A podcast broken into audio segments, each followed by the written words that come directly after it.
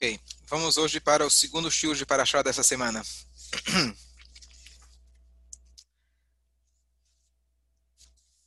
Logo no início da Parashá, ela fala para a gente a proibição de receber suborno. A Torá fala que a shochad, lotikar shochad, não receba suborno, que a shochad ia haver enei chachamim, porque o suborno, ele cega os olhos dos sábios, visalef divrei tzadikim, e ele desvia as palavras dos justos. E a Torá fala, tzedek, tzedek, tirdov. Justiça, justiça você deve buscar. Então, o conceito de suborno é muito simples, é fácil da gente entender a proibição é, da gente pegar suborno ou dar suborno. O Talmud, ele dá alguns exemplos é, extremos ainda. É, por exemplo, tinha uma pessoa que ele estava com um tribunal, ele estava no meio de um, de um julgamento, e ele era, ele era, ele precisava dar sempre quando ele fazia a colheita do campo dele, ele precisava dar uma parte para o Cohen. E aquele dia ele foi lá, em vez de dar para o Cohen, que ele dava normalmente, ele foi lá e deu para o Cohen, que era o rabino que estava julgando ele. O rabino pegou, falou muito obrigado, mas eu só queria te dizer que agora eu não posso mais julgar você. Por quê? Porque apesar de que esse é um imposto obrigatório, o fato que até hoje você nunca me escolheu para eu ser o teu Cohen e agora você me escolheu, isso já é chamado suborno. Mesmo se você normalmente não cumprimenta a pessoa, você vai lá e dá um cumprimento mais caloroso, isso já pode ser considerado um suborno, como a gente tem histórias no Talmud. Então, suborno não é apenas você pegar dinheiro e dar para a pessoa, suborno pode ser qualquer tipo de favoritismo ou até simpatia que você tenha mais pela pessoa, isso já é suficiente e já é chamado suborno. E os Rahamim sempre tomaram o máximo de cuidado para não receber nenhum tipo de suborno. A Alaha fala que o melhor tipo de julgamento é quando o juiz não conhece nenhum dos réus, não conhece nenhum das, nenhuma das pessoas envolvidas. Se ele conhece um deles, é permitido, não tem problema, mas ele pode se tornar mais tendencioso. Se ele já conhece o fulano, ou para culpar ele, ou para tentar favorecer ele. Então, um melhor julgamento é quando se escolhe um rabino que não conhece, um rabino, um juiz, que não conhece nenhum dos dois. Esse é o melhor para se fazer. Aqui tem um comentário bonito de que a Torá fala que o suborno ele cega os olhos dos tzadikim. Ok, o sentido literal significa que mesmo que você seja um tzadik, o suborno pode te cegar. Mas espera aí, se a pessoa é tzadik, por que, que ele vai aceitar suborno? Se a pessoa é uma pessoa justa, quando que ele vai aceitar um suborno? Então aqui tem uma história clássica que é trazida em nome do o Rebbe de Apta, Oyev Israel, assim era o apelido dele, que ele era um é, amante do povo judeu, uma pessoa que sempre defendia e lutava pelo bem-estar do povo. E contam que uma vez ele estava fazendo um julgamento, e no meio do julgamento ele começou a sentir de que a, a visão dele começou a mudar de repente, ele, quem ele já estava na cabeça, claro, que era o culpado, de repente ele começou a sentir que o coração dele queria favorecer o culpado. Bom, ele pensou, pensou, alguma coisa está estranha. E ele então interrompeu o julgamento. Quando ele saiu, ele foi pegar o casaco dele, o sobretudo que estava pendurado lá fora, e ele percebeu que o bolso estava um pouco pesado. Ele viu que o bolso dele estava cheio de notas. O que, que ele entendeu? Que ou o culpado, algum parente do culpado, sem ele saber, foi lá e colocou dinheiro no bolso dele. E isso já foi suficiente para que o coração dele comece a mudar de sentimento ou direção. Qual que é a ideia? A ideia é que o suborno, ele cega mesmo os, os, olhos do sábio. Mesmo alguém que ele continua sendo sábio, alguém que é tzadik, ele nunca faria uma coisa dessas. Mas inconscientemente foram lá e colocaram, subornaram ele sem ele saber. Até isso já é considerado um suborno. Claro, não vai dizer que ele é culpado. Aqui estamos falando de um rabino que ele tinha um, um sexto sentido mais apurado. Mas aqui a gente vê qual é a força do suborno? Mesmo algo inconsciente, isso pode trazer trazer uma, uma diferença, um resultado diferente. E por isso a Torá fala também que ele cega o olho do tzadik. Mesmo o tzadik que não recebe suborno, mesmo ele pode acabar mudando, pode acabar sendo ficando cego por causa do suborno. Essa é a primeira é, primeiro comentário. Quando a gente fala de suborno, você vai dizer, bom, essa mitzvah não é para mim, eu não sou juiz, eu não sou advogado, eu não me envolvo com esse tipo de, de papel. Que diferença faz para mim essa mitzvah do suborno? E na verdade, essa mitzvah, ela remete a gente ao que eu falei logo no início da Paraxá, no outro shiur que eu falei de terça-noite. Quando nós precisamos, nós somos obrigados a apontar para nós mesmos um rabino, um juiz para nós mesmos. Nós não podemos ser os juízes de nós mesmos. Quando temos uma dúvida, mesmo o maior rabino conhecedor, quando ele tem uma dúvida, por exemplo, relativa aos seus negócios, a Alahá diz de que ele, na verdade, sempre vai ser tendencioso a buscar algo dentro da Alahá que vai ser em seu favor. Quando a gente precisa de um julgamento, o próprio juiz não pode julgar a si mesmo. Porque o maior suborno de todos não é dinheiro. O maior suborno de todos é o nosso amor por nós mesmos. O nosso instinto de proteger o nosso ego, então, se for para eu julgar, eu posso julgar qualquer outro, mas não a mim mesmo.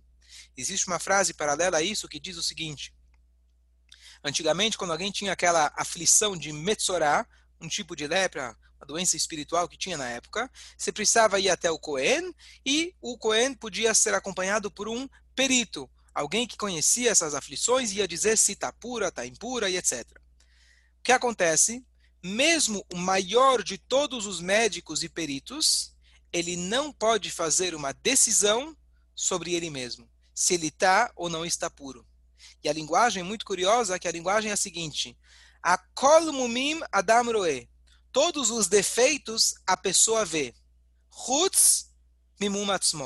Com exceção dos seus próprios defeitos. Lá se refere estritamente ao, ao conceito da, da lepra. A pessoa pode ver de todos, menos a dele mesmo. Mas essa mesma frase tem um duplo sentido. A pessoa só consegue enxergar o problema nos outros. Nela mesma, nós somos cegos. Por mais tzadik que você seja, por maior conhecedor que você seja, quando se trata de nós mesmos, nós temos um ponto cego. E isso é uma natureza que Hashem colocou dentro da gente. Não é algo negativo. Essa é, é, é esse é o fato. Nós somos, nós temos um ponto cego em relação a nós mesmos. Sabe aquele ponto cego que você não consegue enxergar as motos pelo espelho? Sempre tem um ponto cego. Nós temos um ponto cego. Nós não conseguimos enxergar os nossos defeitos. E aqui vem a mesma coisa em relação a parentes próximos. A gente sabe que a Torá não permite que parentes próximos testemunhem a lei, na verdade, é independente se o parente vem falar em seu favor ou o contrário. Isso é, uma, é um dogma da Torá. Mas algo que a gente pode entender é o seguinte: o dogma, eu quero dizer, independente se o pai gosta ou não gosta do filho, essa é a lei está acabada. Porém, um pai, normalmente, ele é cego em relação aos, às falhas dos seus filhos. Pelo menos algumas delas. Então, uma vez alguém veio no rabino e ele veio falar, olha, eu estou com um problema, eu quero, meu filho está com problema na escola, problema com os amigos, etc. E, e, e, mas eu não, sabe, eu não consigo enxergar, eu, eu, eu sei, me aponto, me falam, mas eu sou cego. E o Rabino falou para ele, que bom que você é cego. Graças a Deus que você é cego. Pelo menos uma pessoa na vida dessa criança ama ela incondicionalmente. É bom, graças a Deus que você é cego. É importante termos pessoas na nossa vida que amam a nós cegamente. Claro, nem sempre isso é traz, é, traz benefício apenas para a criança, mas isso tem um benefício muito grande. Ao longo da vida do seu filho, pode ter certeza, ele vai ser criticado bastante. Não se preocupa que vai ter bastante gente que não é cega ou vai enxergar coisas que nem existem para poder criticá-lo. Se você, pai, se você, mãe, se vocês, avós, têm um, um amor incondicional e é cego, isso é uma brachá que Hashem deu para vocês. Então, voltando à ideia de que é, ser cego em relação ao amor tem uma vantagem muito grande. Graças a Deus que nós amamos a nós mesmos. Só é possível amar o próximo como a ti mesmo, se você tem um amor próprio. Então, esse amor próprio ele é essencial para a nossa continuidade, para a nossa vivência, convivência e etc. Porém, isso tem as suas limitações. As limitações são de que quando a gente é o juiz de nós mesmos ou de nossos filhos, a gente está às vezes impossibilitado de enxergar as falhas. E aí a gente não consegue crescer. Por isso que Baruch Hashem nós convivemos em comunidade, por isso que nós temos a mitzvah de Ocheach Tochiach etamitecha, advirta, advirta o seu amigo, justamente por ele ser o seu amigo, você enxerga muitas vezes que ele é cego, ele tem pontos cegos. E a sua função de você adverti-lo, mostrar para ele o caminho certo. Esse é o primeiro ponto que eu queria falar hoje. Dúvidas, comentários? A Torá fala para gente que nós devemos é, escutar as palavras dos rabinos. Eu dei um shiur, deve fazer mais ou menos um mês, que eu expliquei qual que é o papel dos Chachamim ao longo das gerações. E basicamente, a Torá, sendo ela a sabedoria infinita de Hashem, já previa que um livro escrito seria difícil de ser aplicado se não houvessem rabinos, mestres, estudiosos que saberiam aplicar as leis da Torá às devidas situações. A gente explicou isso é, prolongadamente, a gente deu o exemplo, da, por exemplo, da Shemitah. Quem lembra? A Torá fala para a gente que no sétimo ano os, as suas dívidas são canceladas. E você não pode deixar de emprestar logo antes do sétimo ano. Então, como você consegue resolver isso? Talvez por um tempo onde as pessoas eram talvez menos, sei lá, egoístas, as pessoas conseguiam emprestar a véspera de, do, do ano de Shemitah, sabendo que não ia receber de volta. Os Kachamim viram que chegou uma época que as pessoas, de uma maneira ou da outra, estavam transgredindo, ou que não emprestavam, ou que cobravam indevidamente. Então eles falaram: vamos procurar dentro das leis da Torá, sem fugir, Deus nos livre das leis da Torá, uma forma que as pessoas possam continuar cumprindo ambas as leis. Então eles deram uma, um jeito que é de você transferir as suas dívidas de física para jurídica. Você transfere elas para um tribunal. E depois quem está cobrando é você você está cobrando em nome do tribunal. Não importa, não importa agora os detalhes, mas é graças a essas adaptações, adaptações com muito cuidado, estou dizendo, não é reformas na Torá, e sim aplicações, melhor ainda que adaptação, aplicações da Torá de acordo com a realidade, eles com as mesmas regras matemáticas, só que os números mudam, eles não mudam as regras matemáticas, as, as, é, as é, fórmulas matemáticas e eles aplicam elas em números em situações diferentes. Por isso, então, eles criaram essa facilidade, entre aspas, porque não é uma facilidade, isso está previsto na própria lei, para que todos possam ainda é, ainda fazer, é, é, é continuar mantendo as duas mitzvot. Isso também funciona em relação ao calendário judaico, que a gente ontem explicou. Isso funciona em relação ao tzitzit, que originalmente a Torá diz que você teria que colocar dois fios de azul celeste de um verme que não existe mais. Então, a aplicação de criar uma sinagoga, por exemplo, quando não tem o templo, tudo isso já estava previsto de maneira indicada na Torá. Vêm os sábios e eles elaboram para você de como aplicar isso no nosso dia a dia. E é graças a essa manutenção da Torá, essa aplicação que a Torá já te previa, aqui como ela fala, Pia Torá Shererucha, de acordo com a Torá que eles vão te orientar e de acordo com as leis que eles vão te dizer. Não desvie-se, diz a Torá, nem para dire a direita ou para a esquerda. Dizem nossos sábios, o que, que significa não se desviar nem para a direita nem para a esquerda? Então, os sábios elaboram e falam o seguinte: mesmo que eles digam para você, tá vendo a direita? A direita é a esquerda. Tá vendo a esquerda? A esquerda é a direita. Você deve seguir o que os sábios estão dizendo para você, mesmo que possa parecer um absurdo. Claro, isso estamos dizendo a partir do momento que você já sabe, já se provaram como sábios autênticos e verdadeiros. A partir do momento que você tem esses sábios, mesmo que eles falam para você algo que possa parecer um absurdo, você deve seguir o que eles estão te falando. Pergunta nossos sábios: por que será que a linguagem é direita e esquerda? Por que, que ele não fala, por exemplo, escuro e claro? Se chega um sábio e fala para você, tá vendo que está escuro? Na verdade, hoje é dia. Isso também já são dois opostos. E aqui tem uma coisa super curiosa, que o lado direito e o lado esquerdo é algo que é fácil da gente se confundir. Número um, tem muita gente que tem dificuldades com os lados, essa noção espacial é difícil para algumas pessoas, mas se eu estou à frente, à sua frente, eu estico a minha mão direita. Na verdade, se eu seguir reto, a minha direita é a sua esquerda. A minha esquerda, ela é a sua direita. Então entenda que às vezes a a o seu é, campo de visão é limitado. Às vezes a forma que você enxerga não é a forma adequada que os sábios eles vêm e apontam para a gente. Então pode parecer que da sua forma de ver, essa é a direita. Mas se coloca no outro lado, você vai ver que nessa, na verdade, é a esquerda. Essa é a função, o papel dos sábios, que eles vêm mostrar para a gente qual é a maneira adequada da gente seguir a Torá. Por isso, a gente volta àquilo que a gente falou no início, na outra aula, a importância de termos a Selecharav. Faça para você, aponte para você um rabino, um rabino que ele vai poder te indicar, ele não vai ter essa visão parcial, vai, ele, vai ter uma, ele pode ter uma visão objetiva, imparcial, e ele vai ser uma pessoa que vai poder enxergar não pelo seu ângulo, mas ele vai poder enxergar pelo ângulo contrário, eventualmente, que ele vai poder te dizer qual é o caminho que Hashem espera que você siga. O próximo assunto é uma curiosidade, uma coisa interessante. Nessa paraxá, a Torá proíbe que um rei não, o rei é proibido de ter muitos cavalos e muitas mulheres. Por que é proibido ter muitos cavalos? A Torá te explica. Ele fala, a Torá fala o seguinte: Lo yarbelossusim ele não pode ter muitos cavalos, a não ser aquilo que é necessário realmente. Porque se ele tiver muitos cavalos, diz a Torá, ele vai querer voltar para o Egito.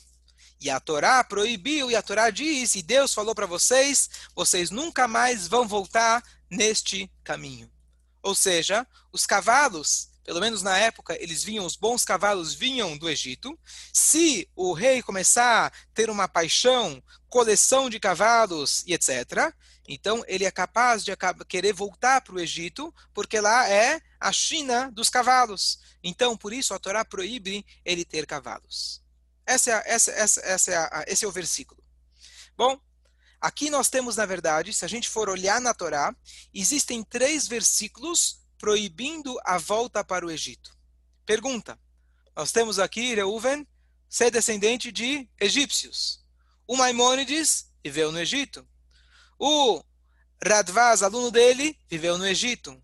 Vários outros mestres grandiosos viveram no Egito. Tivemos grandes comunidades fortíssimas no Egito. Então a pergunta é: será que eles estavam pecando? Será que estava errado eles estarem no Egito? Se a Torá fala textualmente, não voltem para o Egito. Então tem algumas, é, algumas respostas diferentes. Isso, na verdade, é um tema de discussão entre os legisladores e os comentaristas. Um deles ele fala que se você for ver a linguagem do versículo, o versículo fala: não voltem neste caminho. Ou seja, não é que é proibido voltar para morar no Egito é proibido você fazer a mesma rota que os judeus fizeram para poder sair de lá. Se você pegar uma outra rota, não teria problema. Essa é uma visão. Tem uma segunda visão, que a proibição de voltar para lá é quando está no mesmo cenário que a Torá descreve. A Torá está descrevendo para o rei não ter muitos cavalos, para ele não levar o povo de Israel para lá. Ou seja, o cenário que a Torá está descrevendo é quando o povo de Israel está em sua terra e eles têm o seu próprio rei dominando a sua terra. Ou seja, quando o povo de Israel está na sua terra com um rei dominando, no cenário que seria o ideal. Já quando o povo estava no Galut, não tinha mais o reinado e Israel não estava mais é, populada, é, é, o povo de Israel não estava reunido em Israel, então a segunda opinião diz que não teria problema. Portanto, todas essas comunidades foram feitas na época onde eles foram exilados. Número 3. Esse, essa explicação é de um, um, um, comentarista do Maimônides, e ele fala de que é, a proibição é você ir para morar. Ou seja, se eu quiser hoje visitar as pirâmides é, de acordo com essa opinião, não teria problema. E todos aqueles que foram para o Egito, inicialmente, eles foram porque estavam fugindo. O próprio Maimonides ele foi para o Egito porque estava fugindo. Depois eles acabaram ficando. Então ele diz: o problema seria você ir inicialmente já com a intenção de morar lá. E aí eles acabaram ficando porque, já que se estabeleceram comunidades, etc., então eles, é, eles é, acabaram ficando lá, e lá eles tinham mais é, é, sustento e assim por diante.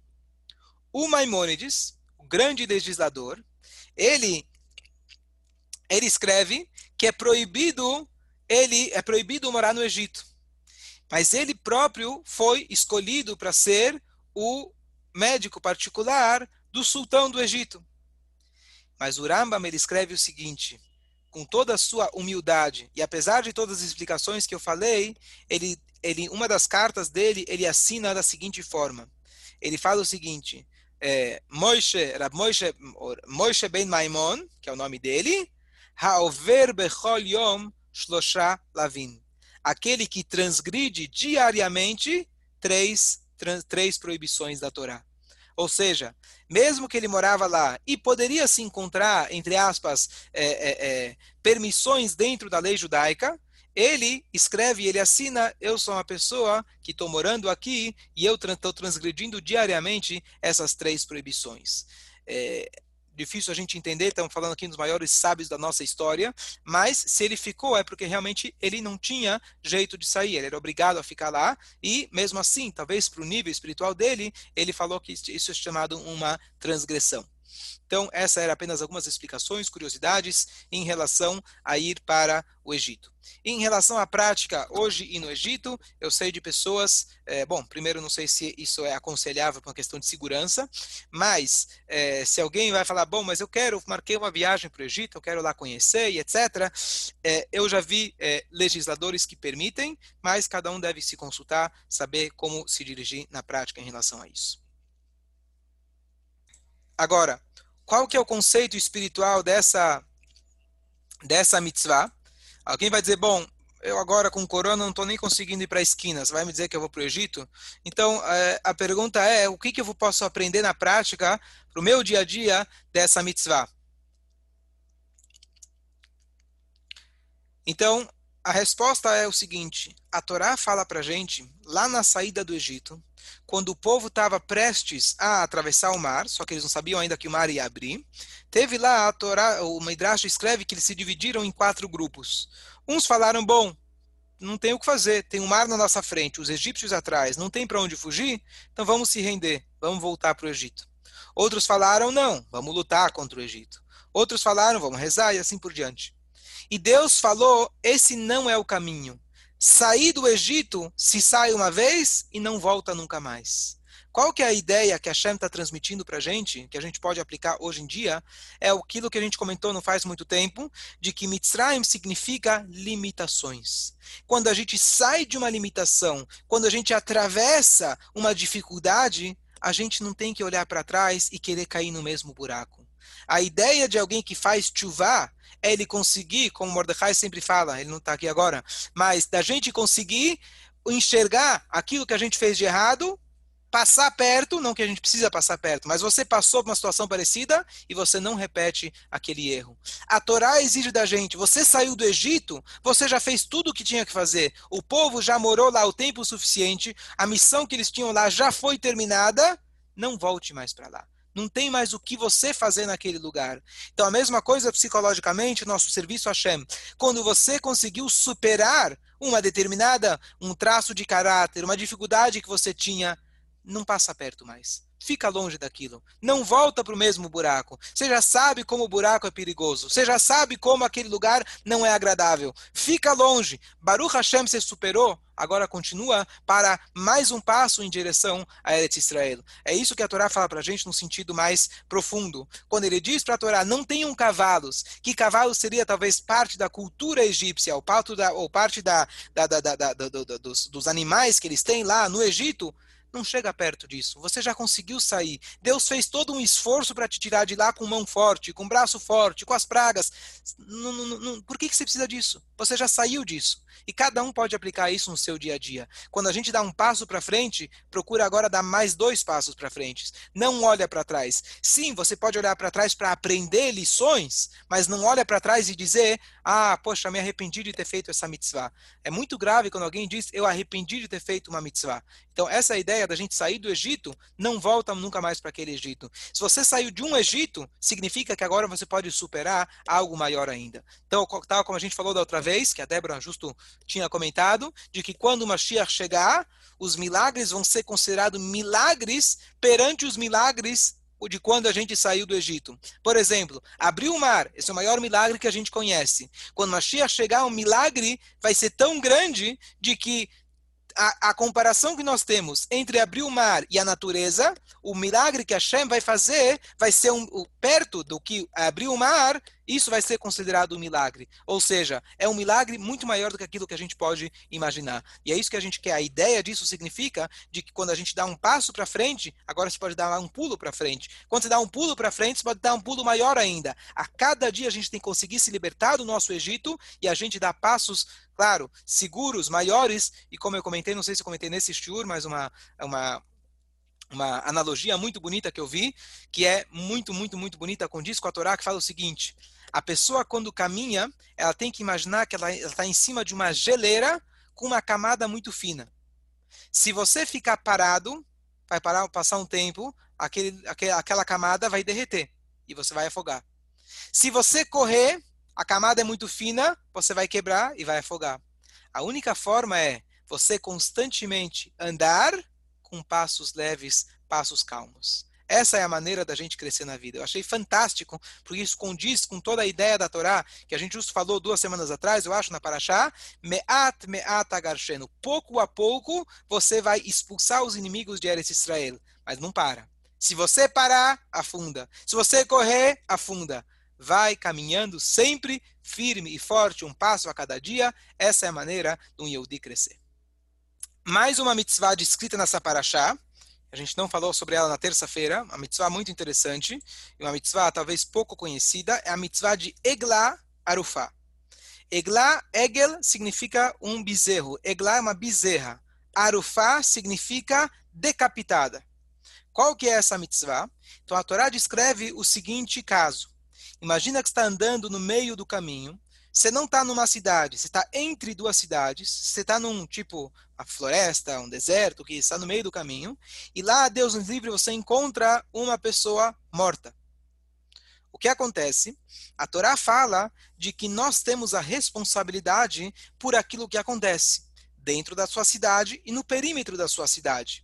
Portanto, e tem todo um ritual. Primeiro, você tem que buscar, pro, pro, pro, tentar ver, tentar achar, fazer uma perícia, ver se você consegue encontrar quem foi o assassino. Encontrou o assassino? Muito bem, então se toma as devidas providências. Mas se não encontrou indícios, não se sabe quem é o assassino, então lá tem um ritual que a Torá descreve e faz o seguinte: os, os anciãos da cidade mais próxima, isso está se tratando em Israel, eles têm que ir até aquele local e eles, na verdade, primeiro tem que ser a cidade mais próxima. Então eles até mediam qual era a cidade mais próxima. Mesmo que era óbvio, poxa, uma é 10 quilômetros de distância, a outra é 1 quilômetro. Mas tem a mitzvah da Torá de medir, eles pegavam cordas e mediam. E aí, eles iam lá com uma bezerra, eles abatiam a bezerra de forma é, não comum, eles pegavam e é, decapitavam ela pelas... É, agora me, pela nuca, se não me engano, eu vou confirmar. E, não, olha, não, eh, sim, decapitavam, cortavam, cortavam a cabeça dela pela nuca, diferente daquilo que a gente conhece pela Shkita. E é, tinha lá todo um ritual que eles faziam ao, ao, lado de um riacho, e o que eles declaravam, eles falavam o seguinte: Yadeinu lo et adamazé. As nossas mãos não derramaram esse sangue. Qual que é a ideia? O que, que significa? Alguém pensaria que foram os sábios que mataram ele? Então a ideia é a seguinte: número um, se alguém morre no meio do caminho, nós temos uma certa responsabilidade. E o que, que significa que nós não matamos ele? Nós não matamos significa que nós não deixamos que uma pessoa passasse pela nossa cidade e a gente deixou de alimentá-lo. E a gente deixou de acompanhá-lo quando ele foi embora da cidade. Hoje essa lei é um pouco diferente, é, a aplicação dela é diferente, mas existe uma obrigação de que quando alguém vem na sua casa, você deve acompanhá-lo, dependendo da situação, ou até fora do perímetro da cidade. Você tem que cuidar daquela pessoa. Tem um cuidado material e até um cuidado espiritual para a pessoa não ficar sozinha. Então, quando os sábios eles declaram isso, eles estão dizendo que nós não derramamos esse sangue, significa nós que cuidamos da lei e da preservação da lei lei, a gente sempre cuida das pessoas que vêm na nossa desculpa, cidade. Então a ideia disso é tirar a culpa do povo judeu. Porque caso contrário, lá em cima vão acusar, peraí, alguém foi assassinado e nada? Então a ideia é despertar o povo judeu para chuvar de alguma forma e eles, entre aspas, tirarem essa culpa e demonstrarem claramente de que eles não são culpados por esse assassinato. E foi algo provavelmente pontual que algum, uma pessoa, um indivíduo foi lá e Deus nos livre assassinou aquela pessoa. Tem vários detalhes dessa mitzvah, mas o que é prático para essa mitzvah é matar Deus nos livre não significa apenas pegar uma arma e etc Matar, às vezes, é deixar de ter um cuidado. Às vezes a Torá fala que os sábios seriam culpados por alguém que passa e pede uma ajuda, alguém que está de visita na cidade e você não oferece uma ajuda, Deus nos livre, você pode ser considerado um assassino. Nós temos a mitzvah de receber visitas na nossa casa. Nós temos a mitzvah de amar um estranho. O estranho significa convertido, mas também no sentido mais amplo significa uma pessoa que vem de outra cidade. Ele é estranho nessa cidade. Então nós temos a mitzvah de abraçá-lo, trazer ele para dentro, ajudar ele que ele sinta-se em casa. E não só isso, zelar pela segurança eh, de todos. Nós temos que zelar pela segurança, lutar por isso, e essa é uma das ideias que a gente pode aplicar dessa mitzvah no nosso dia a dia. Shabbat shalom a todos, e a gente se vê na próxima.